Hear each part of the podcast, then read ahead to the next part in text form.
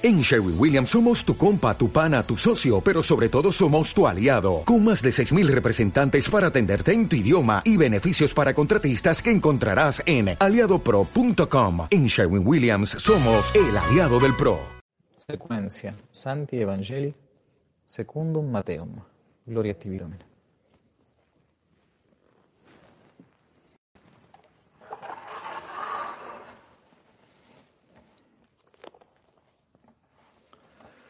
En aquel tiempo Jesús dijo a sus discípulos, Vosotros sois la sal de la tierra, pues si la sal se torna insípida, ¿con qué se le devolverá el sabor? De nada sirve ya sino para ser arrojada y pisada por los hombres.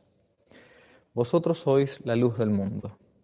No se puede encubrir la ciudad edificada sobre un monte, ni se enciende una antorcha para ponerla debajo del celemín, sino sobre un candelero a fin de que alumbre a todos los de la casa.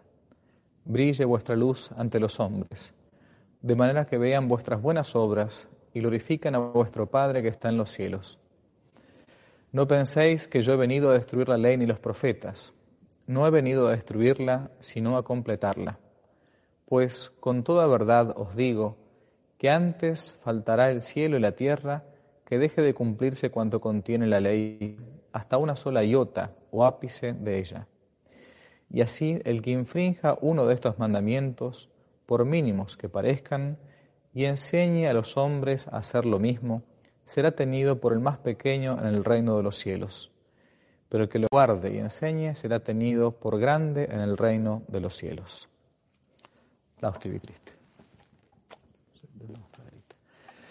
Queridos hermanos, hoy, después del tiempo de iniciando, iniciando un tiempo de Pascua, comienzan en el ciclo litúrgico, en el ciclo del calendario litúrgico de la Santa Misa, el, primer santo que aparece que es San Anselmo. San Anselmo, doctor de la Iglesia. Eh, por las dudas, eh, quien no está habituado a la misa tradicional, no siempre coincide el calendario litúrgico em, de la misa tradicional, de la misa, digamos, de San Pío V, o la misa tridentina, con el calendario litúrgico de la reforma que hubo en la iglesia en el mediados del siglo XX, la reforma conciliar. Por eso a veces uno se encuentra con que al conciliar cambió el calendario litúrgico. Estimo yo que algún día esto irá a, eh, unificarse. Pero bueno, esa es la razón que a veces no encuentra el mismo santo en, el, en el santoral, en la misma misa tradicional que la misa llamada Nous Ordo en, o español. San Anselmo se celebra el día de hoy, y es un santo doctor de la Iglesia. Es muy conocido porque, eh, aparte de tener tratados de mística, tiene una famosa prueba para demostrar la existencia de Dios, que bueno, puede servir en algunos casos simplemente por una cuestión simbólica, pero no demasiado rigurosa. Santo Tomás de Aquino, cuando explica las cinco vías para demostrar la existencia de Dios, con mucha sutileza y con mucho cuidado, em, refuta o critica la prueba entendemos nosotros el ser más grande que puede existir. Aquello más grande que puede concebirse, decimos por Sofía, es un sermón. Eh, como el, por el concepto de Dios tenemos nosotros, por medio de nuestra inteligencia, que el ser más importante, más grande, más infinito, más poderoso que puede existir, a ese ser más importante, más poderoso, más infinito que puede existir, no podría faltar la cuota principal, que es el ser. El ser. Por lo tanto, entonces, como ese ser más importante que uno puede concebir, no le puede faltar esa cuota de ser, entonces Dios es, Dios existe. Bien, Santo Tomás va a refutar esto muy fácilmente, que no es lo mismo ser en el intelecto que ser en la realidad. ¿Mm? Hay un montón de cosas que uno tiene en el intelecto, pero que después no se condicen con la, con la realidad. Por más fuerza que yo haga pensando que este mármol no existe, si me golpeo la cabeza con el mármol, este, voy a darme cuenta que realmente, que realmente existe. San Anselmo, eh, abad benedictino, más o menos mediado de la, de la alta Edad Media, siglo VI VII, ahora no recuerdo bien exactamente el siglo, pero toca cuando eh, un doctor de la iglesia, nos toca en la iglesia, cuando se lea la, la vida o el, texto de un doctor de la iglesia, puntualmente San Anselmo, la epístola, la carta del apóstol San Pablo a eh, Timoteo, uno de sus grandes compañeros. Y siempre, siempre que hay un doctor de la iglesia, se lee este texto que brevemente uno puede comentar. Dice así, Cristo que ha de, juzgar a vivos y muertos, Jesucristo que prediques, predica la palabra divina, oportuna e inoportunamente. Insiste, reprende, ruega. Y ahí dice esta, esta frase, porque vendrá un tiempo en que los hombres no podrán soportar la sana doctrina, sino que acudirán a una caterva, a un grupo despreciable, de doctores según su gusto,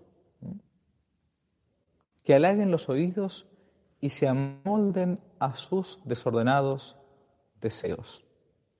Y cerrando el oído a la verdad, lo aplicarán a las fábulas. Bien. Esto que cuando San Pablo lo decía, siglo I después de Cristo, parecía una cosa lejana, halagar los oídos de la gente, son como profetas de la prosperidad siempre, y, son como cantos de sirena, pero que en realidad no tienen nada que ver con lo que Jesús nos ha enseñado. ¿Mm? Muchas veces el predicador sagrado, el sacerdote, puntualmente,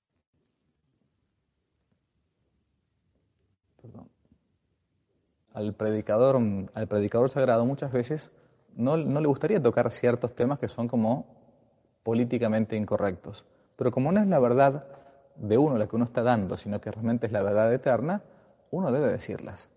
Y cuando uno escuche cosas que vengan de estos eh, supuestos doctores o halagadores de los oídos, que dicen, bueno, no, este, está bien, Dios te quiere como sos, hay que aceptarte, Dios no condena a nadie, Dios no castiga a nadie, eh, en realidad, bueno, basta con que uno sea bueno y que ya con eso es suficiente, ¿no?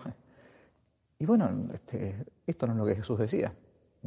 Jesús dice, si me amarais, cumpliríais mis mandamientos. Y cuando más de una vez le van a preguntar a Jesús qué hay que hacer para llegar al cielo, nuestro Señor dice muy fácilmente, cumple los mandamientos. Ya está. ¿Y cuál? Y bueno, del uno al décimo. No hay este no, no, puede ser un mandamiento, una, una, especie de vida espiritual a la carta. Este me viene bien, este no, este lo saco.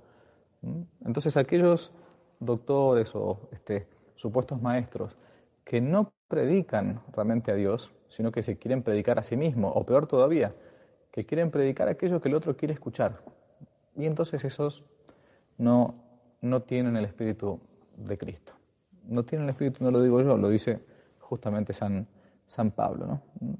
buscando un grupo de doctores que halaguen los oídos y que se amolden a sus desordenados deseos. Yo no puedo ser una iglesia a mi medida.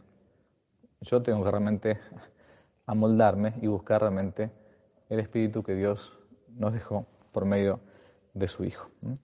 Pidamos a Dios siempre mantenernos realmente en la, en la buena recta, en la buena, senda, por más que seamos pecadores, falibles, porque nadie, acá nadie tiene ganado el cielo y tratar de justamente ser luz y sal de esta tierra para el resto de los hombres. Ave María Purísima, sin pecado concebida.